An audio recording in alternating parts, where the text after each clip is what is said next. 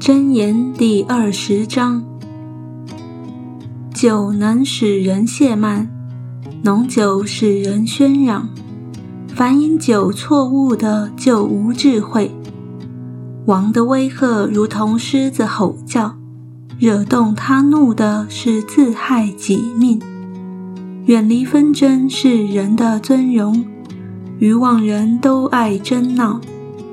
懒惰人因冬寒不肯耕种，到收割的时候，他必讨饭而无所得。人心怀藏谋略，好像深水，唯明哲人才能汲引出来。人多述说自己的仁慈，但忠信人谁能遇着呢？行为纯正的艺人，他的子孙是有福的。王坐在审判的位上，以眼目驱散诸恶。谁能说：“我洁净了我的心，我脱尽了我的罪？”两样的砝码，两样的升斗，都为耶和华所憎恶。孩童的动作是清洁，是正直，都显明他的本性。能听的耳，能看的眼。都是耶和华所造的，不要贪睡，免致贫穷。眼要睁开，你就吃饱。买物的说不好不好，极致买去，他便自夸。有金子和许多珍珠，唯有知识的嘴乃为贵重的珍宝。谁为生人作保，就拿谁的衣服。谁为外人作保，谁就要承当。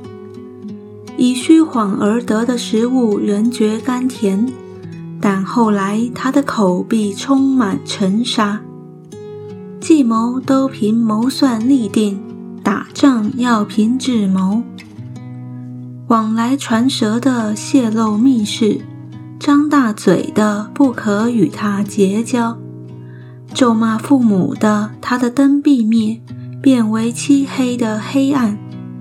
起初素得的产业，终究却不为福。你不要说我要以恶报恶，要等候耶和华，他必拯救你。两样的砝码为耶和华所厌恶，诡诈的天平也为不善。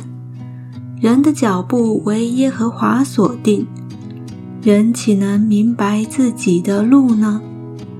人冒失说这是圣物，许愿之后才查问，就是自陷网罗。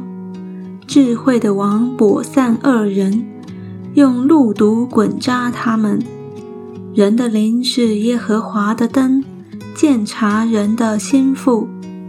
王因仁慈和诚实得以保全他的国位。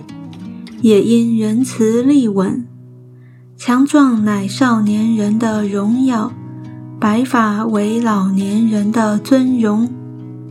鞭伤除尽人的罪恶，责打能入人的心腹。